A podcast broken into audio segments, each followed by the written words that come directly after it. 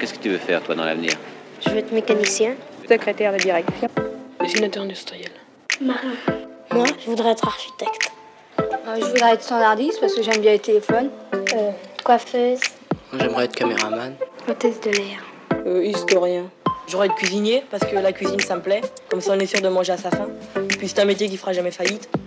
Moi, j'ai pas une idée fixe. Il y a des métiers qui me plaisent, mais j'arrive pas à trouver mon métier.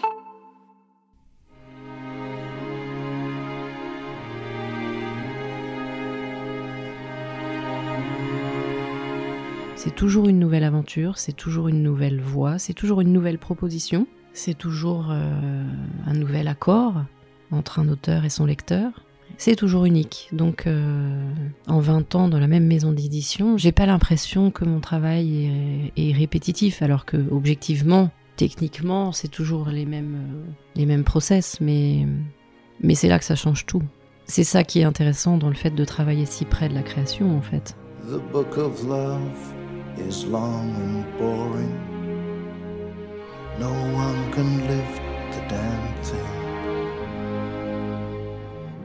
Pourquoi accole-t-on le mot maison à édition? Aidé des ouvrages de Jean-Yves Mollier, il apparaît que jusqu'au milieu du 19e siècle, le monde des imprimés et des livres est organisé par des libraires de taille très variable. Un point commun les réunit. Elle se nomme librairie, suivie du patronyme familial. On retrouve donc la librairie Hachette, Flammarion, Gallimard. Avec l'apparition du marché des livres scolaires à partir du Second Empire, et surtout de la Troisième République et de sa politique d'alphabétisation des enfants, la production des livres entre dans le temps industriel. Il y a alors une séparation entre l'édition du livre et sa commercialisation. Celle-ci est faite dans des boutiques que sont les librairies. L'édition, quant à elle, est assurée par une maison qui joue un rôle majeur et décisif de la création à la diffusion du livre. Le maintien du terme maison dans maison d'édition serait donc une allusion au temps où librairie et patronyme étaient liés, comme un vestige d'un temps révolu. Aujourd'hui, plusieurs éditeurs ont un nom qui ne renvoie pas à une famille ou à ses propriétaires. C'est le cas d'Editis ou d'Actes Sud. On parle donc moins de maison que d'édition. Même Gallimard a tendance à être désigné par édition. Idem pour Stock, alors même que cette maison serait la plus ancienne, puisque fondée par André Caillot en 1708, nommée alors au Temple du Goût, jusqu'au rachat en 1877 par Pierre-Victor Stock. Une fois le mystère élucidé, comment s'organise une maison d'édition? Les rentrées littéraires Quels sont les liens entre les auteurs et les éditeurs? Quel est l'impact des prix sur une maison d'édition et la place du marketing dans un marché saturé d'offres avec de plus en plus de livres publiés chaque année? Toutes ces questions, je les ai posées à Charlotte Brossier, directrice de la coordination éditoriale et commerciale chez Stock depuis une vingtaine d'années. Dans cet épisode du podcast, en écoutant des archivina, Charlotte revient sur son parcours professionnel, son goût de la lecture et son amour des mots, rencontre avec une grande lectrice passionnée par son métier qui nous a ouvert les portes de la maison d'édition Stock.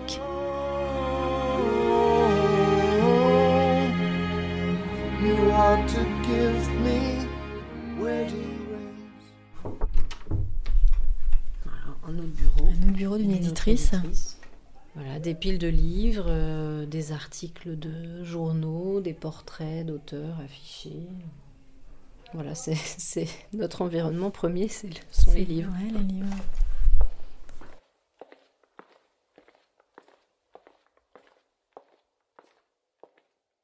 Bonjour Charlotte.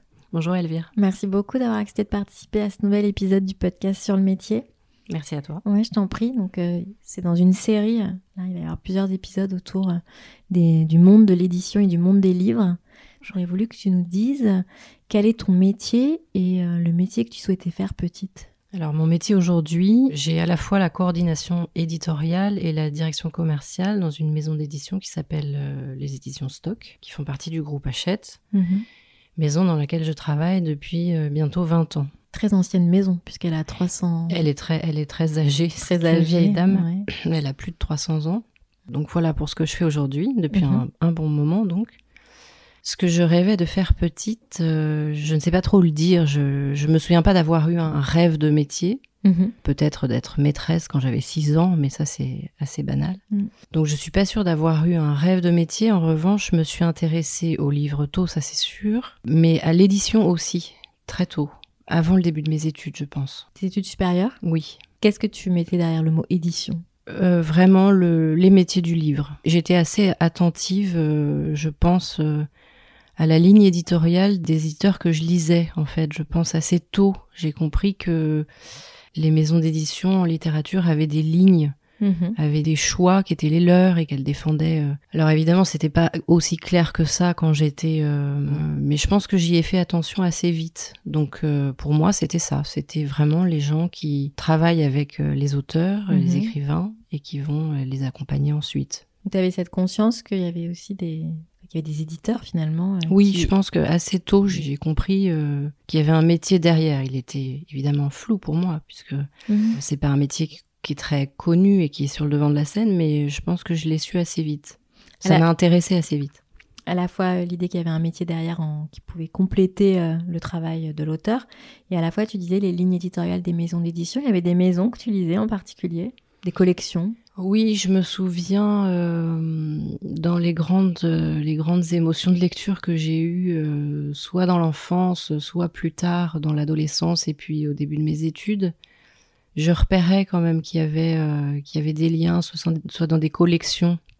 C'est assez marrant d'ailleurs parce que j'ai découvert assez tôt la collection La Cosmopolite, qui est une collection alors qu'il y a une stock. collection euh, magnifique, euh, Mhm. de, qui était la première collection de littérature étrangère euh, Mhm. en France Mhm. et dont on a fêté le, le centenaire euh, cette année.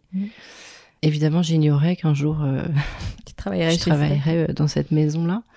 Par exemple, je me, je me souviens très bien d'avoir lu euh, Frankie Adams de Carson McCullers, à peu près, enfin à l'adolescence en fait, à l'âge qu'a Frankie dans le livre. Et ces livres roses, tous alignés euh, les uns euh, auprès des autres, il y en avait chez moi en fait. Euh, Mhm. Mes parents avaient une grande bibliothèque, donc euh, voilà, je repérais ça. Il y avait quelque chose qui les apparentait, alors je savais pas du tout dire quoi, et puis c'était pas complètement conscient, mais ça m'intéressait. Et puis un peu plus tard, euh, j'ai beaucoup euh, été intéressée par ce que faisaient les éditions de minuit quand je me suis Ouais. intéressée aux nouveaux romans ou euh, euh, j'ai découvert la littérature plus contemporaine dans mes études de lettres modernes. Donc je lisais aussi euh, des auteurs euh, vivants, contemporains. Jean-Philippe Toussaint, par exemple, je, me je me rappelle, euh, qui publiait dans cette maison. Donc j'essayais de, de percevoir le travail que faisaient les gens derrière, en fait. Pourquoi ils rassemblaient des auteurs sous une même couverture, en fait. Comment le choix pouvait s'opérer Mm. et, t'essayais de Mm. trouver des points communs, donc en plus de la lecture qui te fait voyager, enfin qui Exactement. À une époque, quand j'avais une vingtaine d'années, j'ai pas mal voyagé et j'aimais bien emporter euh, des livres d'auteurs euh, du pays dans lequel Mhm. je me rendais. Mhm. C'était toujours intéressant. Mhm. En voyageant en Amérique latine, par exemple, j'ai découvert tout le travail que faisait Anne-Marie Métellier. mhm. J'avais une espèce de confiance totale, c'est-à-dire que euh, comme j'avais lu plusieurs des livres qu'elle publiait et que j'y étais bien en fait, dans j'étais bien dans cette Ouais. maison en tant que lectrice, bah, j'y allais un peu les yeux, les yeux fermés. C'était déjà une forme de recommandation, de conseil, Par le nom de l'auteur. voilà, et la collection ou la maison. Oui. Avant même d'en parler avec un libraire, par exemple. Oui, tu avais déjà une idée euh, par la collection. Donc ça s'est construit, hein, parce Mm. que là, euh, Anne-Marie Métellier, j'avais, j'étais déjà euh, en chemin vers l'édition, même dans mes études. Mais oui, je pense que c'est quelque chose qui m'a intéressée tôt.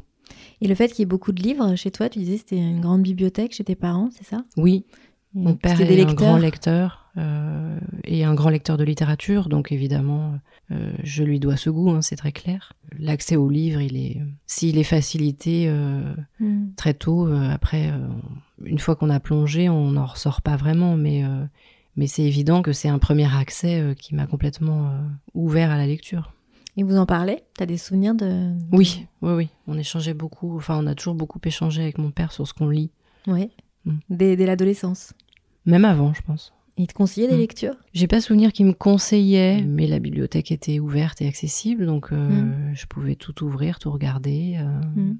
Il y avait rien qui était. euh, Censuré. Non. De ce goût hein, transmis euh, par ton père, euh, ça finit par devenir ton métier.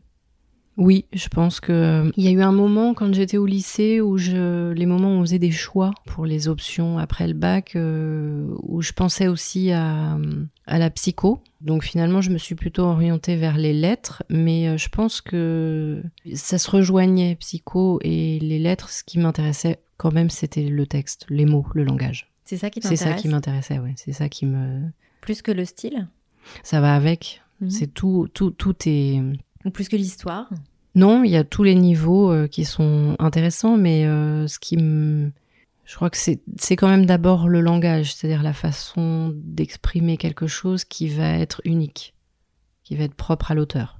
C'est ça qui t'intéressait? Oui, c'est ça. Et ça, je pense que c'était vraiment euh, très, très tôt dans ma vie de lectrice.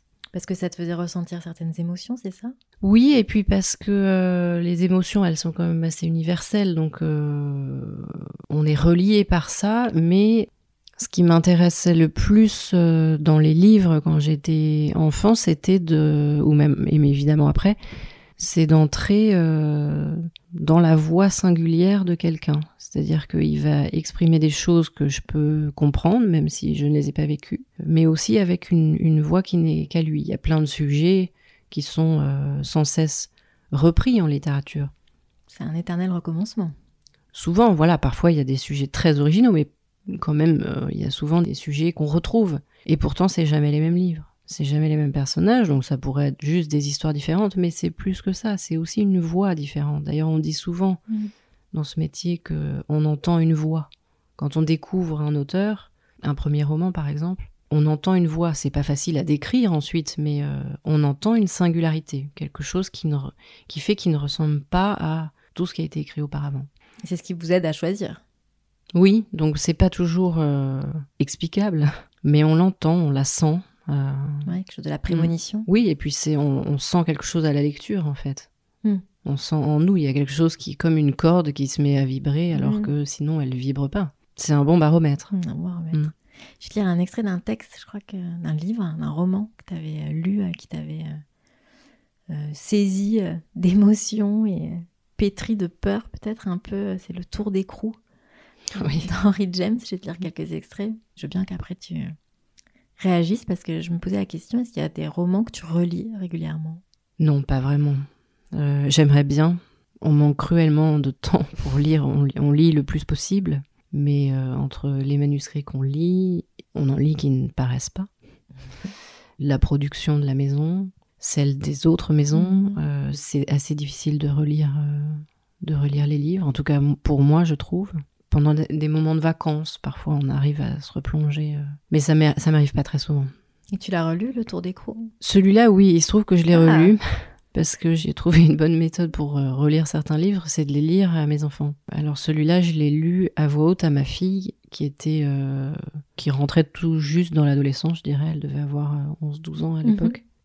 Il me semble que c'est un bon moyen de transmettre le goût pour la lecture, la lecture à voix haute. Et le tour d'écrou, donc ça fait partie effectivement des rares livres que j'ai relus à voix haute. Et c'était un bon souvenir. La relecture à voix Oui. haute? Oui. Oui, Oui. oui, c'était un bon souvenir parce que je retrouvais euh, des émotions assez intactes en fait que j'avais ressenties. Alors évidemment avec mon regard d'adulte, ça avait changé, mais, mais je me rappelais des choses de façon assez précise. À travers la fenêtre ouverte, une brise légère agitait doucement le store à demi baissé. Alors, avec toutes les marques d'un sang-froid qui eût été magnifique à constater, si quelqu'un se fût trouvé là pour l'admirer, je posai mon livre, me levai et prenant un bougeoir, je sortis tout droit de la chambre lorsque je fus dans le corridor, dont ma lumière dissipait à peine les ténèbres. Je tirai silencieusement la porte à moi et la fermai à clé. Je ne puis actuellement dire à quel mobile j'obéissais, ni quel but je poursuivais, mais je m'avançai tout droit le long du corridor, tenant mon bougeoir élevé jusqu'à ce que j'arrivasse en vue de la haute fenêtre qui dominait le vaste tournant de l'escalier. Alors tout d'un coup je me rendis compte de trois choses. Pratiquement parlant, ma perception en fut simultanée, cependant ces éclairs se succédèrent. À la suite d'un brusque mouvement, ma bougie s'était éteinte, et par la fenêtre dépourvue de rideaux, je m'aperçus que la nuit finissait et que le jour naissant la rendait inutile. Sans elle, un moment après, je savais qu'il y avait une forme humaine dans l'escalier. Je parle de succession d'idées, mais il ne me fallut pas un grand nombre de secondes pour me remettre en état d'affronter une troisième rencontre avec Kint. L'apparition avait atteint le palier du milieu de l'étage, elle était par conséquent à l'endroit le plus proche de la fenêtre. Quant à ma vue, elle s'arrêta net. C'était bien Kint, il me dévisagea, exactement comme il m'avait dévisagé du haut de la tour et à travers les vitres du rez-de-chaussée. Il me reconnut, de même que je l'avais reconnu, et ainsi nous demeurâmes en face l'un de l'autre, dans l'aube froide et grise, une lueur tombant de la haute fenêtre et une autre qui venait du parquet de chêne luisant, nous fixant l'un l'autre avec la même intensité. À ce moment, il était au sens le plus absolu, une vivante, une détestable, une dangereuse présence. Mais ce n'était pas là la merveille des merveilles. Ce rang éminent, je le réserve à une toute autre constatation, que la peur indiscutablement m'avait quitté et qu'aucune puissance en moi ne se refusait à le rencontrer et à l'affronter. C'est assez effrayant quand même. Oui, c'est assez effrayant. C'est quand même un livre à l'adolescence, moi, que je trouve qui me, moi, qui m'avait fait peur. Oui, Ce souvenir d'angoisse, effectivement. oui. Donc, je comprends ce que tu dis sur le langage et qui te connecte à, qui te fait ressentir et la, la puissance des mots et de l'atmosphère. Exactement. Ce qui m'avait, euh, je crois, vraiment complètement euh, saisi à l'époque, puisque c'est vraiment, j'étais saisie par ce livre. C'est-à-dire que je pouvais pas ne pas le lire, ne pas continuer, et en Mhm. même temps, quand je le fermais, euh, seule dans ma chambre, j'avais vraiment, euh, Peur. j'avais peur. Ouais, moi aussi. Euh, c'est de- justement ça, c'est d'avoir euh, compris qu'on pouvait euh, même susciter la peur en écrivant, ou qu'on peut, on peut tout susciter chez son lecteur. J'avais été émue avant par euh, d'autres livres. Euh, J'avais pu pleurer, parfois rire, ce qui est peut-être plus courant. Mais cette angoisse-là, ce malaise en fait. Puis on ne sait jamais si ce sont des hallucinations ou Oui, elle, peu- elle est persuadée que, que, ce- que c'est vraiment que ça existe, oui. que c'est vraiment des fantômes qu'elle voit, Mm. mais il y a, il y a quelque chose de la psyché humaine dans ce livre où, euh, en plus, elle a en face d'elle des enfants dont elle, euh, qu'elle craint, Oui. dont elle se Elle méfie. Prends pas trop leur Elle histoire. comprend pas leur histoire, ils lui font peur et en même temps elle les aime, elle les adore même. Donc Mm. euh, ce livre, pour moi à l'époque, il, il me faisait comprendre qu'on pouvait, euh, l'être humain peut être tout ça à la fois. Il peut euh, avoir une vie réelle et en même temps des fantasmes, euh, des angoisses qu'il ne comprend pas. Mm. il peut avoir peur de ceux qu'il aime le plus. Mm. voilà, tout ça, ça me c'est pas que ça mettait des mots sur des choses que je ressentais, parce que c'est pas une explication, c'est comme une catharsis, quoi. C'est-à-dire, nous- ça nous met dans une situation où on est, au- on est obligé de ressentir quelque chose, et ça prend le dessus. Mm. Et ça, c'est quand même, euh, c'est quand même très puissant quand on est juste seul face à un objet euh, qui est fait de papier. Il y avait cette puissance-là de l'imaginaire, en fait. Ouais. On s'attend pas à, à vivre euh, des choses aussi fortes en fonction des, des livres qu'on lit. On ouvre un livre, on ne sait pas du tout ce qu'on va ressentir. On ne sait pas comment ça va résonner en soi. Mm, mm, mm. Donc on part quand même un peu à l'aventure à chaque fois. Juste avec un, un Mm. bloc de papier. Ouais. Alors évidemment qu'en fait euh, le papier n'est juste qu'un support. C'est Mm. c'est les mots C'est qui les comptent, mots. c'est le langage, Mm. l'agencement de- des mots Mm. entre eux. Donc il y y a un certain pouvoir en fait euh, du langage. Ouais, des mots. Et on va, justement, je vais te passer une archive. On va entendre Jean-Yves Mollier, qui est un historien de l'édition, qui a écrit énormément d'ouvrages autour de l'édition. Il va donner sa définition du livre et je veux bien que tu réagisses. C'est l'accès au savoir. C'est probablement également la possibilité d'une lecture critique par rapport à une actualité qui va à toute vitesse, par rapport à des médias en boucle. Le livre, c'est sortir de la boucle, prendre le temps, réfléchir, ne pas prendre pour argent comptant ce qui vous est apporté sur un plateau et essayer de former votre propre esprit. C'est ça le livre. Donc c'est une archive de 2014 issue de l'émission Le 5 à 7 de France Culture euh, sur la route. Et c'est euh, Jean-Yves Mollier, historien de l'édition. Euh, Est-ce que tu peux réagir à l'archive, s'il te plaît? Tu dis que ça date de 2014, c'est éminemment actuel. Évidemment que je suis d'accord avec tout ce qu'il dit. C'est euh, oui, le livre, c'est prendre le temps de laisser cours à son libre arbitre, laisser sa propre pensée euh, s'organiser, se structurer, avoir des points d'appui qui sont euh, réfléchis, C'est tout le contraire de ce dont on est abreuvé en permanence, en fait, de l'information en continu. Bon, c'est ainsi, le, le monde est ainsi. On, on va pas vivre dans une grotte. Mais ça contrebalance cette espèce de rythme effréné des mots, des images qu'on reçoit en permanence, Des notifications. tout le temps. C'est le temps long? Et le livre est un temps long, bien sûr. On Il ne peut pas, on peut lire à toute vitesse, mais un livre, euh, il faut quand même euh, un certain nombre d'heures pour le lire. C'est incompressible. Il dit aussi que c'est l'accès à la connaissance, Et évidemment, oui. au savoir. Bah, une bibliothèque, euh, c'est quand même à ça qu'on pense en premier. Quand on voit une Mhm. grande bibliothèque, c'est le savoir, c'est laisser le champ pour la construction de son libre arbitre.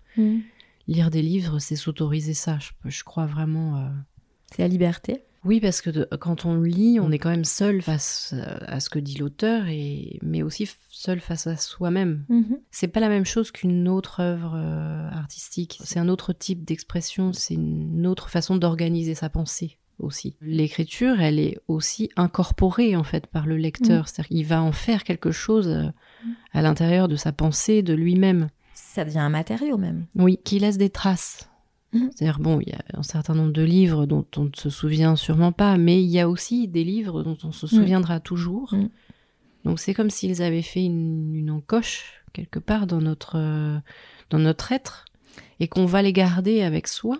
Alors c'est vrai d'autres œuvres, mais je pense que le, le fait que le livre repose quand même sur le- la langue, la langue écrite, c'est vraiment important dans le sens où on- nous sommes des êtres de langage. Mhm. On est des êtres de langage et de communication. Donc euh, c'est même la seule chose qu'on a trouvé de vraiment efficace pour se faire comprendre. Donc oui, ça nous permet de mieux nous exprimer, ça nous permet de forger, de nous forger des connaissances, ça nous permet de faire travailler notre imaginaire, ça permet énormément de choses à la fois. Donc oui, c'est une forme de liberté. Certains livres ont laissé des formes d'images alors qu'il n'y a pas eu de...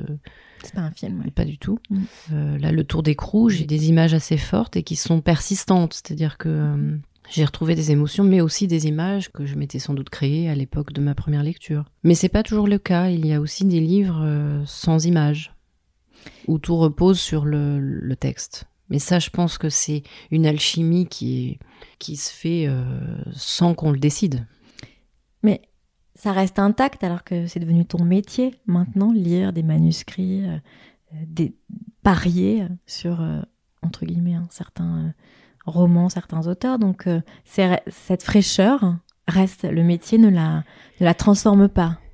Non, je crois pas. Et je crois que c'est pour ça qu'on est en général si heureux de travailler euh, dans les métiers du livre. C'est que c'est toujours nouveau.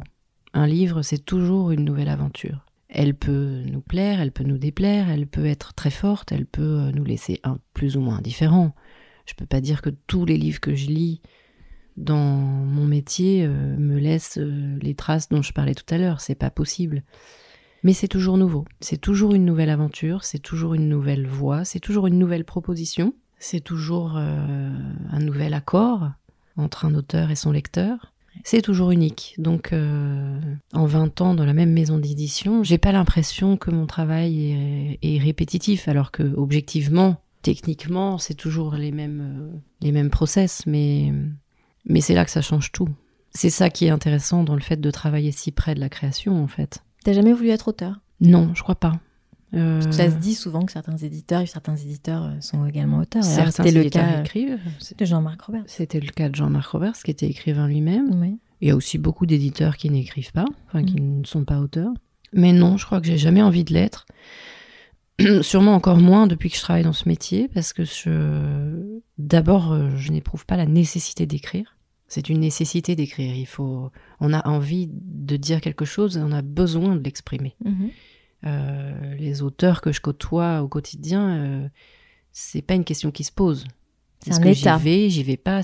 C'est ça, c'est une nécessité. Il ne se pose pas la question. Ensuite, on publie, on publie pas. Bon, ça c'est autre chose. Mhm. Mais il y a cette espèce d'urgence que moi je n'ai pas ressentie. Donc j'ai pas, c'est pas ma façon de m'exprimer. Et puis par ailleurs, euh, c'est quand même très très difficile de s'exposer ainsi. C'est un métier difficile. Enfin, c'est un état.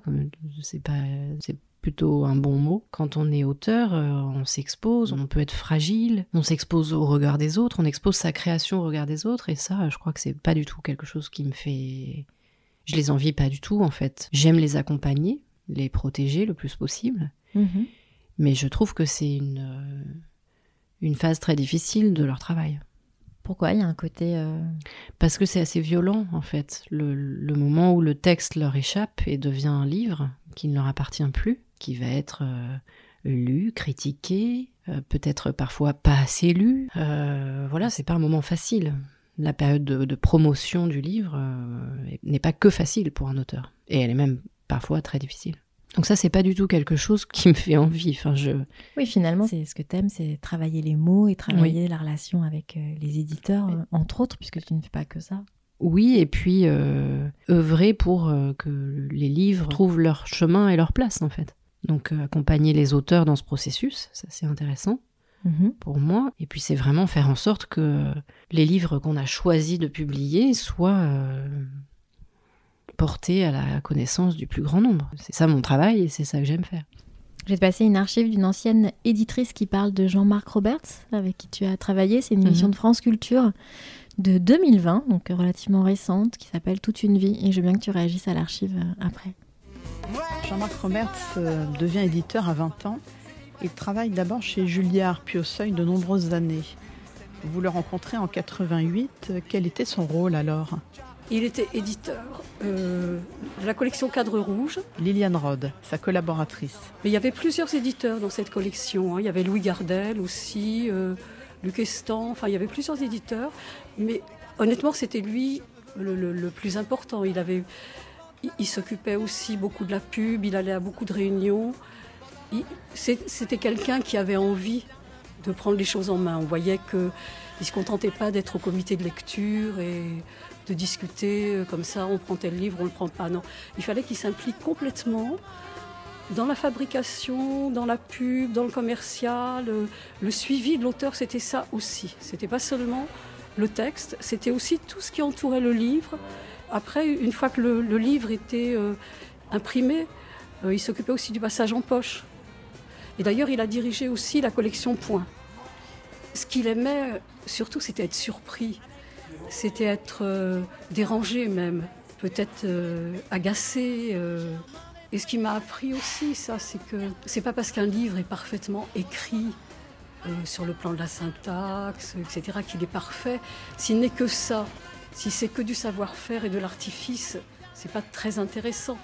Ce qu'il faut, c'est qu'il y ait quelque chose qui dérange, quelque chose qui ait un ton, une voix, euh, une intention, quelque chose qui bouscule. euh. Et ces auteurs, eh ben, il y avait déjà Orsena, Castillo, Decoing, Alexakis, il y avait Lydie Salver, Catherine Pancol et Christophe Denner. Par rapport au, au comité de lecture donc euh, du Seuil, quelle était sa part de, de liberté? Bon, lui, il détestait les comités de lecture parce que les comités de lecture, c'était le consensus. Pour lui, c'est pas possible. Quoi. On peut pas demander l'avis comme ça euh, de, de, de 15 personnes et d'arriver à quelque chose de banal finalement. Bah, Il y a beaucoup de choses euh, qui sont dites euh, sur cette archive, notamment sur Jean-Marc Roberts et le rapport un peu avec les écrivains et aussi le comité de lecture. Mm. Toi, tu as travaillé avec Jean-Marc Roberts?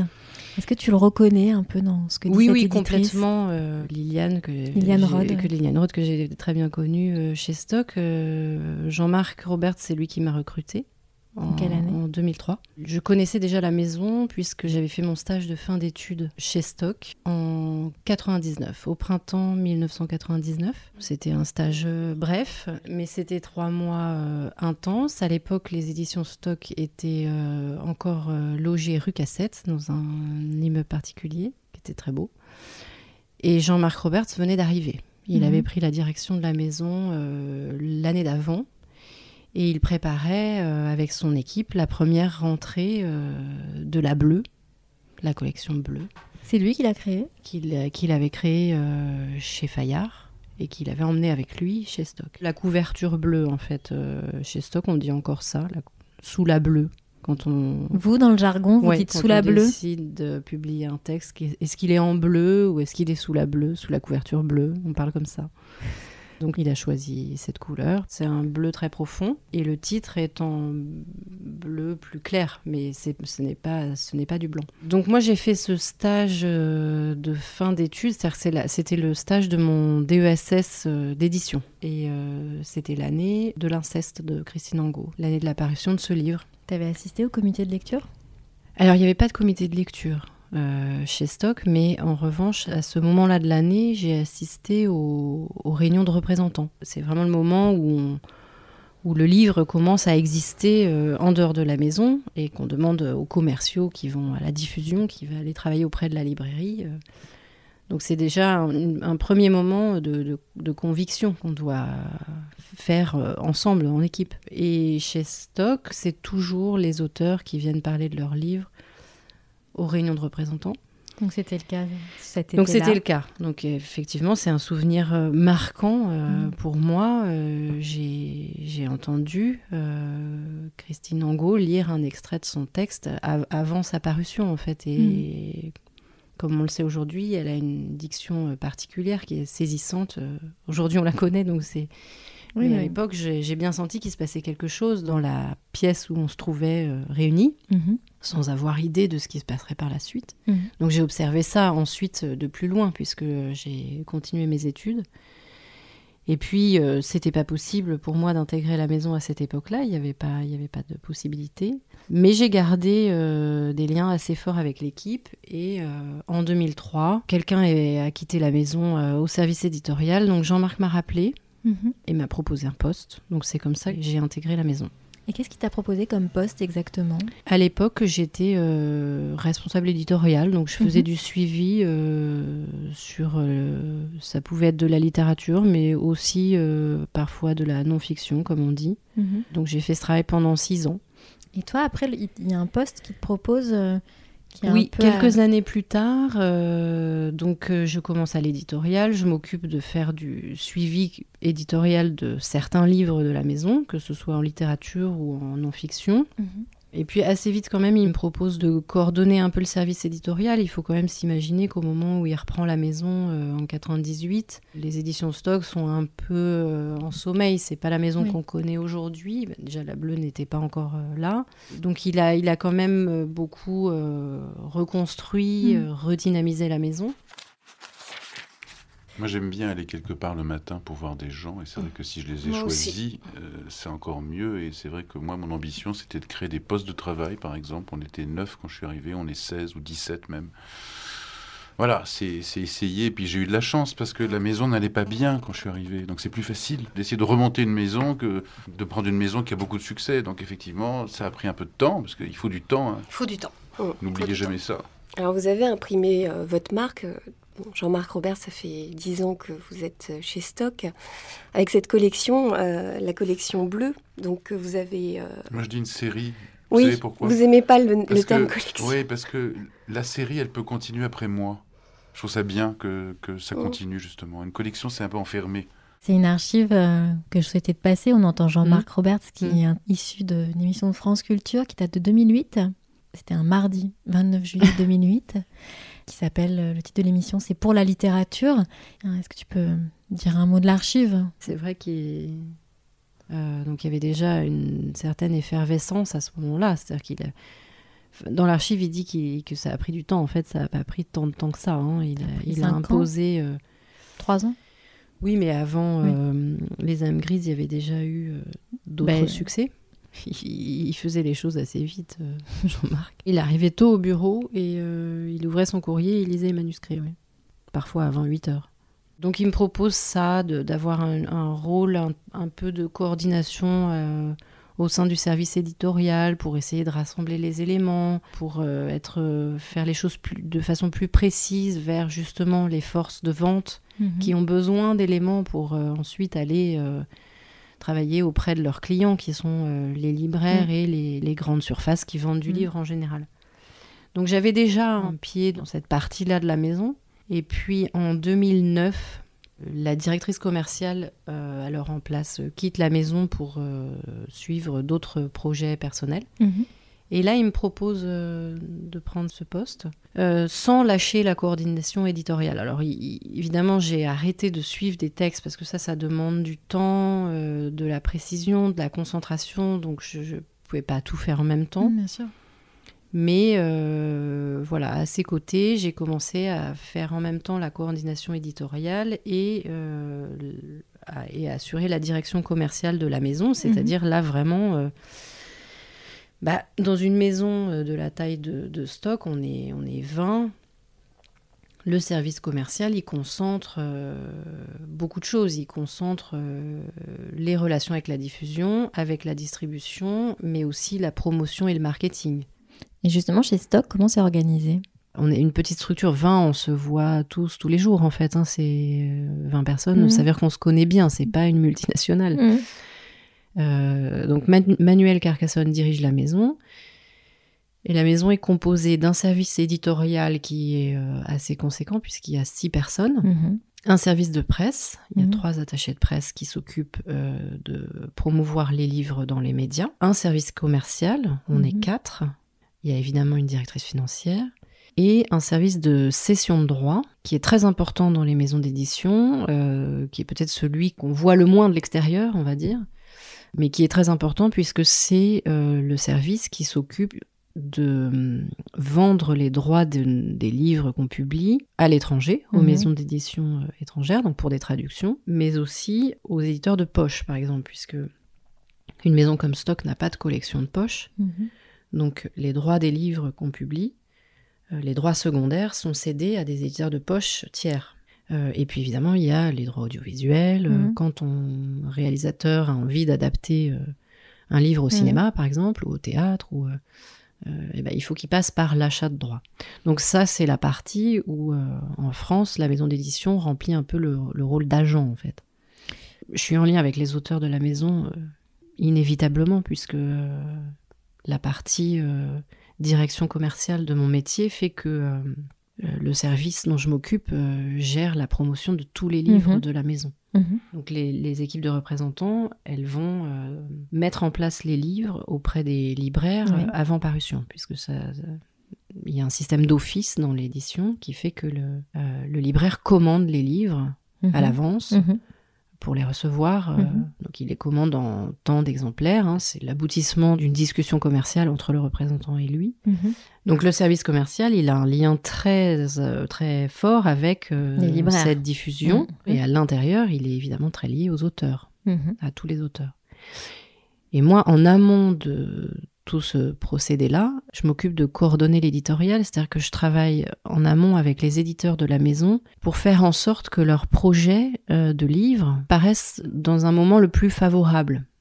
Donc voilà, j'essaye de, de faire coexister euh, un peu deux réalités. C'est-à-dire, il y a un éditeur, il, choisit de publier un texte euh, parce qu'il croit en ce texte, Mhm. parce qu'il a envie que ce texte soit lu le plus possible, Mhm.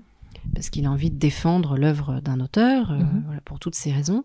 Mais ensuite, il y a une réalité euh, du terrain, c'est-à-dire que le marché du livre est saturé euh, de- d'offres, c'est-à-dire qu'on ne cesse de proposer des nouveautés à des lecteurs qui peuvent pas tout absorber. Donc il faut arriver à se frayer un chemin dans ce marché, puisque c'est c'est quand même une, une industrie et un marché euh, au final. Donc j'essaye de faire la liaison entre toutes ces réalités qui sont très différentes. Euh, la réalité d'un auteur euh, est quand même extrêmement éloignée de celle d'un libraire. L'édition est une chaîne, c'est-à-dire qu'entre l'auteur et le lecteur, entre l'auteur et son lecteur, il y a quand même beaucoup d'intervenants qui vont euh, travailler pour que ce lien soit possible.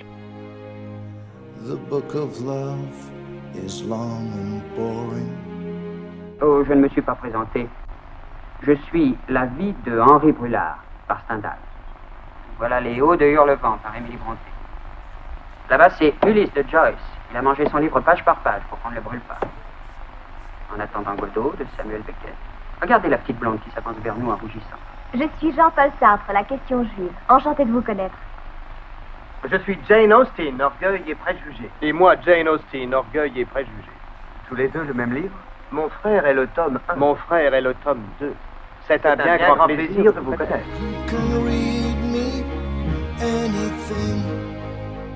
Je finis cette première partie du podcast avec un extrait de Fahrenheit 451 de François Truffaut, film anglais tourné en 1966, d'après le roman d'anticipation dystopique de Ray Bradbury sur cette civilisation qui se met à brûler des livres, puisque la connaissance est considérée comme un danger et les livres sont donc interdits. Vision pessimiste d'un futur sombre, contraire à la pensée des humanistes, il y a presque 500 ans, Ut libri sint liberi, Là où il y a des livres, il y a des hommes libres. pensées, principes partagés par Charlotte qui, dans la seconde partie du podcast, nous explique l'organisation des rentrées et des prix littéraires. On parlera aussi marketing, éditeur et édition, toujours avec des archives INA.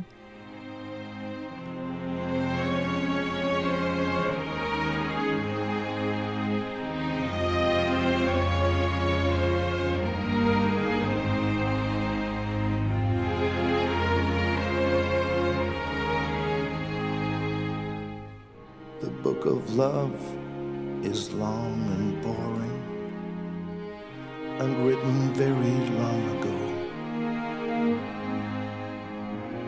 It's full of flowers and heart shaped boxes and things we're all too young to know.